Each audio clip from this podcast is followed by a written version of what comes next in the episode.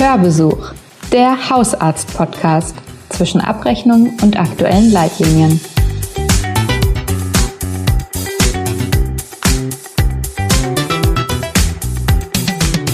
Frohes neues Jahr 2021. Ähm, zum Jahreswechsel stehen traditionell ja immer allerhand Neuerungen ins Haus von äh, steuerlichen Veränderungen, neuen Abrechnungsziffern. Ähm, in diesem Jahr ja natürlich nochmal besondere Sonderregeln wegen der Corona-Pandemie. Und deswegen freue ich mich sehr, in dieser ersten äh, Folge des Jahres, in dieser ersten richtigen Folge unseres Hörbesuchs, ähm, über die Änderungen zum Jahreswechsel zu sprechen. Mein Name ist Jana Sauer, ich bin Redakteurin bei der Hausarzt ähm, und ich spreche heute mit meiner Kollegin. Ja, hallo, mein Name ist Johanna Dielmann von Berg, ich bin stellvertretende Chefredakteurin von der Hausarzt und genau betreue mit Jana zusammen sowohl die Printausgabe als auch Hausarzt Digital, unseren Online-Auftritt wo Sie sich ja auch immer aktuell über Neuigkeiten für die Praxis mit unserem Newsletter informieren können. Genau, und heute machen wir so einen kleinen kurzen Ritt, oder? Unter drei Stichpunkte hatten wir uns so Genau. Es ist der 5. Januar 2021. Ich glaube, man darf noch frohes neues Jahr wünschen, oder? Auf jeden Fall. Ja, genau, ja. ich glaube, man sagt mal eine Woche ähm, darf Geht's man. Genau. Ja. Bevor wir jetzt ähm, aber in die Neuerungen einsteigen, ähm, wie gesagt, wir haben uns da so drei große Stichworte, nämlich einmal das Riesenthema Digitalisierung ähm, vorgenommen und dann ähm, die Masernimpfpflicht und die Heilmittelverordnung. Ähm, aber bevor wir da reinsteigen, noch ein ganz wichtiger Hinweis vorweg, weil natürlich ähm, ist das ja so gesagt, dass Sie das Wissen hier einfach äh, schön anhören können, komprimiert ähm, aber wir packen natürlich alle wichtigen äh, Links und Zusatzinfos, wo man das auch alles nochmal nachlesen kann in unsere Show Notes. Genau. Ja, äh, starten wir doch gleich mit dem ersten ähm, Schlagwort Masernimpfpflicht. Äh, das war Anfang äh, März 2020, so ein bisschen zeitgleich mit der Corona-Pandemie, ähm, ist da ja die Masernimpfpflicht äh, in Kraft getreten. Ähm, und in diesem Jahr kommt noch ein, äh, ein Nachzügler davon, und zwar endet eine für Praxisinhaber super wichtige Übergangsfrist. Praxispersonal, das nach dem 1. März 2020 eingestellt wurde, musste ohnehin immer schon den entsprechenden Impfnachweis mit sich bringen. Also nochmal zur Erinnerung, Masernimpfpflicht ähm, ist ja nicht bevölkerungsweit, sondern eben zum Beispiel für äh, Kinder beim Schul- oder Kita-Eintritt und eben Beschäftigten im Gesundheitswesen. Ähm, aber für Mitarbeitende, die eben schon länger in Praxen beschäftigt waren, also es dürfte wahrscheinlich für den Großteil der MFA gelten, für die gab es bislang eine Frist. Die durften sich nämlich ähm, Zeit lassen bis 31. Juli oder dürfen sich noch Zeit lassen bis 31. Juli 2021. Und in dieser Frist muss dann entweder der Impfausweis vorgelegt werden oder eben die Impfung dann stattfinden. Das heißt, das ist eine ganz wichtige Frist für Praxisinhaber. Schon mal äh, notieren im Kalender. Danach müssen dann die Impfnachweise komplett vorliegen. Ja, vielleicht, ich glaube sowieso, dass das jetzt für den Großteil ähm, hoffe ich zumindest, ähm, dass die sowieso bisher schon drauf geachtet haben, dass ihr Personal gut geimpft ist. Ähm, aber ich denke, gerade für Neueinstellungen oder Auszubilden oder sowas ist das natürlich super relevant. Ähm, genau. Genau, und einfach auch, dass man es eben dokumentiert, wie eben bei vielen Dingen in der Praxis. Ja. Genau. Ja, zum Thema Dokumentation ist im Prinzip die perfekte Überleitung zu unserem nächsten Stichwort, äh, die Heilmittelverordnung.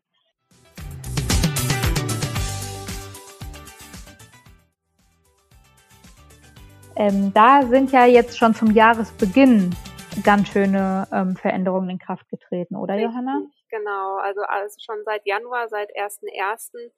Ähm, greift sozusagen da die neue Richtlinie des gemeinsamen Bundesausschusses und bisher gab es da ja drei Formulare für, für die Praxis, was ich allein schon einen Wahnsinn finde, ehrlich gesagt. Ja. Und äh, das ändert sich jetzt Gott sei Dank mit der neuen Richtlinie. Künftig gibt es dann nur noch ähm, ein Formular, das Muster 13. Und ähm, genau, äh, die Änderungen haben wir natürlich, ähm, das wäre jetzt zu komplex, das alles zu erzählen. Ähm, aber man kann, glaube ich, schon als Fazit sagen, grundsätzlich wird es dadurch sehr viel einfacher. Also das neue Muster folgt im Prinzip so ein bisschen ähm, der Logik, wie Hausärztinnen und Hausärzte auch bei der Verordnung ähm, vorgehen. Ähm, also das heißt, man würde eben erst äh, schauen, ja, was ist überhaupt äh, der Anlass und würde sich dann weiter vortesten in, ja, was ist denn jetzt die richtige Behandlung dafür? ähm, oder welches Heilmittel braucht es in dem Falle. Genau. Mhm. Aber das heißt, die Muster 14 und 18 gehören da mit der Vergangenheit an. Die gehören da mit der Vergangenheit an, ja. Ich glaube, da sind jetzt die Ärzte auch nicht unbedingt traurig, ehrlich gesagt, weil ja. ich weiß gar nicht, wie viele äh, Muster diese ähm, Mustersammlung der KBV insgesamt umfasst, aber es sind einige. Und wenn es jetzt dann zwei weniger sind, ist, glaube ich, niemand richtig traurig. Ähm, einen guten Praxistipp haben wir dazu auch noch. Ähm, und zwar äh, schreiben seit diesem Jahr die rauchenden Köpfe, das sind äh, vier Allgemeinmediziner und Allgemeinmedizinerinnen, ähm, die selber auch noch in der Praxis tätig sind. Die kennen Sie wahrscheinlich auch schon von den begehrten Fortbildungen des Instituts für Hausärztliche Fortbildung im Deutschen Hausärzteverband, die ja rund um Formulare und Abrechnung sehr, sehr fit sind und äh, die machen bei uns für der Hausarzt ja exklusiv auch die begehrten Spickzettel zu allen möglichen Themen. Und äh, hier hat sich der Christoph Klaus ähm, hingesetzt und hat auch für sie ähm, sozusagen die beiden Heilmittelspicker, die es gibt, äh, jetzt neu aufgelegt, weil wie Sie wissen, ändert sich ja zum Jahresbeginn auch immer ähm, die Diagnoseliste der ICD-10 ähm, und die Spickzettel sozusagen helfen Ihnen, ähm, bei bestimmten Krankheitsbildern, wenn sie die Diagnose richtig verschlüsseln, dann fällt sozusagen mit dieser Diagnose die Heilmittelverordnung nicht in ihr Heilmittelbudget. Also sprich, sie können ein bisschen stressfreier verordnen, wenn sie so wollen. Und die gibt's natürlich wie immer auch dann runterzuladen bei uns auf Hausarzt Digital. Ähm, einfach registrieren und dann kann man die, die kostenfrei runterladen und ausdrucken und am besten irgendwo auf den äh, Praxisschreibtisch oder so legen, dass man sie immer griffbereit hat. Genau, da packen wir den Link wahrscheinlich am besten auch einfach nochmal in die Show Notes ebenso äh, zu dem entsprechenden Artikel, weil Christoph Klaus hat sich ja auch äh, super mal die neue äh, Heilmittelverordnung mal angeschaut und wirklich geschaut, was ändert sich da in der Praxis, also wie eben diese äh, Änderungen in den Mustern. Ähm, und ich glaube, das ist so, also sowohl für total erfahrene, die ständig Heilmittel verordnen, als auch eben vor allem vielleicht ähm, Ärzte, die noch relativ frisch in der Praxis sind, ein echter Mehrwert. Ja. Also mal ganz zu schweigen von äh, mir. Also ich muss sagen, ich fand das äh, einen sehr guten Überblick, um in das Thema gut reinzukommen. Ja. Genau. Also was man zum Beispiel schon sagen kann, eine Änderung, an die haben sich Hausärzte durch Corona jetzt wahrscheinlich sogar auch schon gewöhnt. Das ist ähm, der neue, die neue Frist ähm, für den Behandlungsbeginn. Äh, früher war es ja so, dass äh, eine Heilmittelbehandlung immer von innerhalb von 14 Tagen beginnen musste. Und das haben sie ja durch Corona eben jetzt schon aufgeweicht, das ganze Jahr 2020 über. Und das ist jetzt auch in der neuen Richtlinie so, dass da die 28 Tage bleiben. Also zumindest da äh, bleibt auch schon was erhalten in der Praxis, was sich jetzt in 2020 quasi als Notlösung etabliert hatte. Machen wir weiter mit unserem dritten ähm, Schlagwort, oder? Thema Digitalisierung.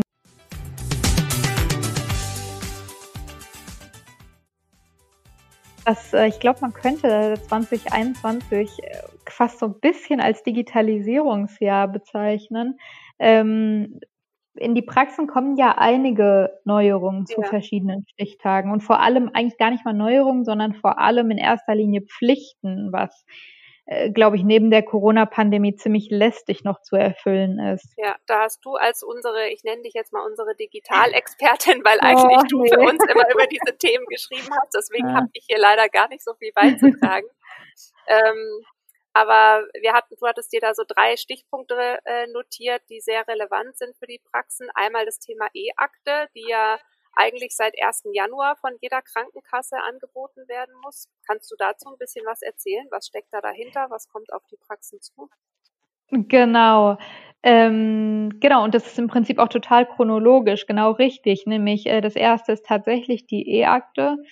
Ähm, Patienten haben damit künftig auch sogar tatsächlich einen Anspruch darauf, dass ihre Ärztin oder ihr Arzt äh, medizinische Daten einträgt, ähm, wenn sie dies wünschen. Für die Ärzte ähm, ist der Aufwand noch nicht so ganz klar, die Vergütung aber schon. Das sind nämlich einmalig 10 Euro. Und ganz wichtig, Praxistipp. Ärzte äh, müssen bis 30. Juni ähm, startbereit sein. Also das ist so die erste wichtige Frist im Jahr.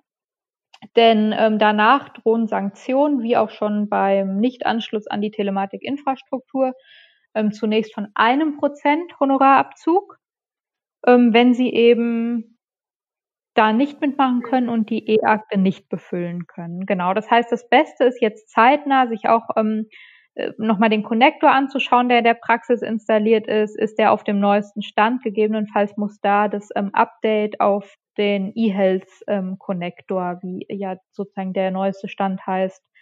Ähm, noch stattfinden. Das dann am besten direkt mit dem Dienstleister besprechen.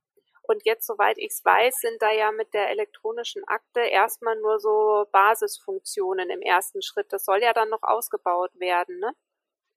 Genau, das, ähm, also so ein ganz großer Streitpunkt war ja ein bisschen die Zugriffsrechte zum Beispiel, dass Patienten jetzt im ersten Schritt erstmal nur sagen können, ja, Ärzte haben ähm, Zugriff oder nein, äh, keinen Zugriff. Aber das heißt, diese Feingranulation, glaube ich, wurde sie immer so genannt, äh, so ein bisschen, ähm, also quasi äh, mein Orthopäde muss nicht sehen, ähm, dass ich wegen psychischer Probleme äh, in Behandlung war und ähm, dann kann ich eben einstellen, dass mein Augenarzt nur das sieht, was für ihn relevant ist, mein Orthopäde nur das, was für ihn relevant ist und vielleicht der Hausarzt alles sehen darf. Das soll, kann zum Beispiel erst später ähm, passieren. Genauso sind auch in den Funktionen ähm, da immer weitere Entwicklungen vorgesehen. Genau. Was ich da ja bei dem Punkt, den du gerade angesprochen hast, ein bisschen schwierig finde, ist, äh, wie kann ich mich da als Arzt dann drauf verlassen, ähm, also bringt es dann wirklich die Zeitersparnis in der Praxis, die man sich davon erhofft, wenn man eben nicht weiß, ob für einen alles freigegeben ist. Aber ich denke, das werden die dabei ähm, auch berücksichtigen, wenn die an diese ja, Detailausformulierung gehen, ähm, was wie eingeschränkt werden kann von der Sichtweise. Genau, aber das ist natürlich ja schon ein ganz großes Manko und das wird auch so bleiben, oder zumindest sind da meines Wissens nach keine Änderungen dran geplant, dass ähm, im Prinzip, was ja positiv ist, nämlich der Patient ist im Prinzip der Herr seiner Daten, bedeutet aber eben auch, dass der Patient entscheiden kann, welche Inhalte freigegeben sind, welche nicht. Und damit hat es natürlich nochmal eine ganz andere Aussagequalität ähm, für den Arzt als die eigene Patientenakte, wo er selber einfach weiß, dass alle äh, relevanten Punkte dokumentiert sind und eben auch er sie einsehen kann, weil er es notiert hat. Genau. Dann ein Baustein der äh, Hausärzte, naja, ich sage jetzt mal, wer oder weniger freuen wird, aber weil es eigentlich schon immer ein leidiges Thema ist für Hausärzte, das Thema Krankschreibung. Und die wird jetzt dann auch noch digital. Ja, wobei also ähm, das ja tatsächlich erstmal äh, wirklich noch nerviger wird, äh, denn äh, sie wird zwar digital, aber erstmal wird sie äh, doppelgleisig digital und weiter in Papierform geschehen. Und das ist natürlich äh, totaler Nonsens, also meine Meinung. Ähm, genau, da ist nämlich auch in dem Jahr äh, ganz wichtig, es geht äh, so die Verantwortung geht so ein bisschen über. Also bis jetzt ähm, war der Patient verpflichtet, seine Krankschreibung auch der Krank Krankenkasse zu melden. Und diese Pflicht äh, geht quasi schwupps auf den Arzt über, der nämlich dann digital die AU an die Kasse übermittelt über die Telematikinfrastruktur. Ähm, und genau, der Patient erhält trotzdem erstmal weiter seinen gelben Schein für den Arbeitgeber und für sich selber.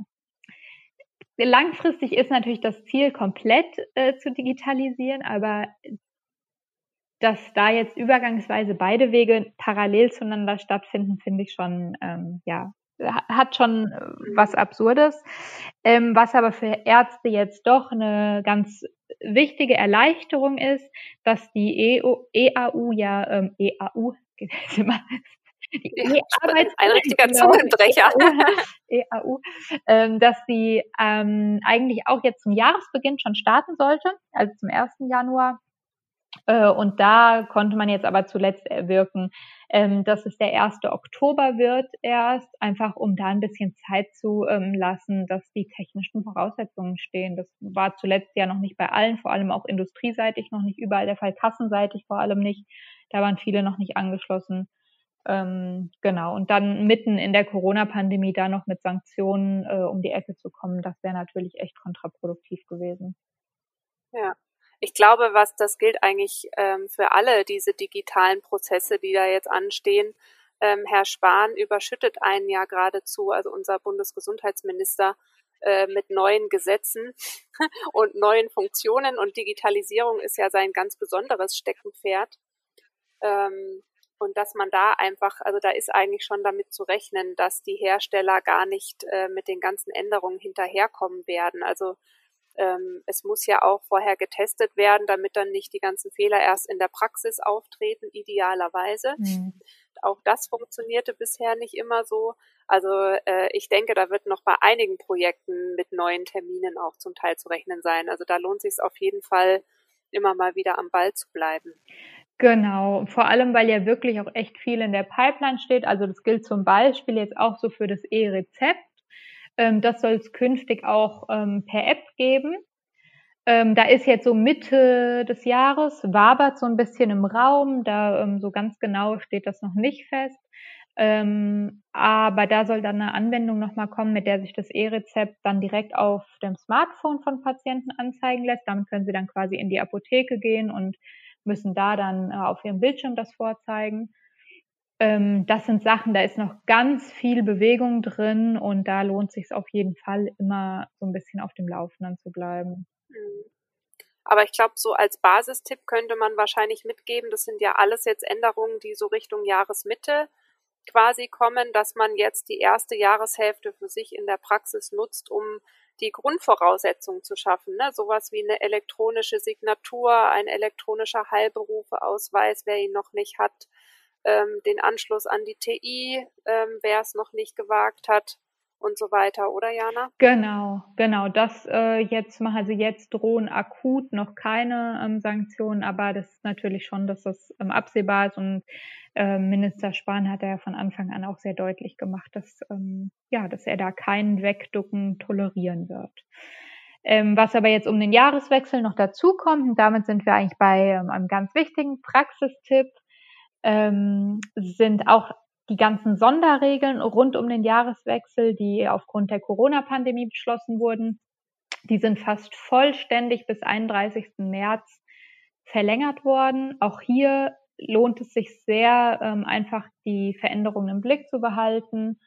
Ähm, wir stellen in die Show Notes einen Link ähm, mit einer Übersicht auf alle Sonderregelungen und außerdem nochmal alle Änderungen, die jetzt zum Jahreswechsel relevant wurden, auch eben mit Blick auf ähm, Vergütung, auf ähm, Abrechnungsänderungen im EBM, dass es dann vielleicht auch steuerlich, genau, steuerlich, einiges, genau, ne? Kindergeld, Freibetrag, ähm, all sowas. Ähm, genau, aber das ist dann vielleicht doch zum Nachlesen einfacher. Genau. Ja, damit heute am Ende angekommen. Genau, ein kleiner Ausblick. Das nächste Mal wird es dann medizinisch und zwar ähm, rund um das Thema DMP werde ich sprechen mit Dr. Uwe Popert. Ähm, trotzdem war es schön mit dir, Johanna. Das freut mich. Vielen Dank, Ebenso. Genau, und dann äh, seit bis in zwei Wochen. Bis zum nächsten Mal, ja. genau.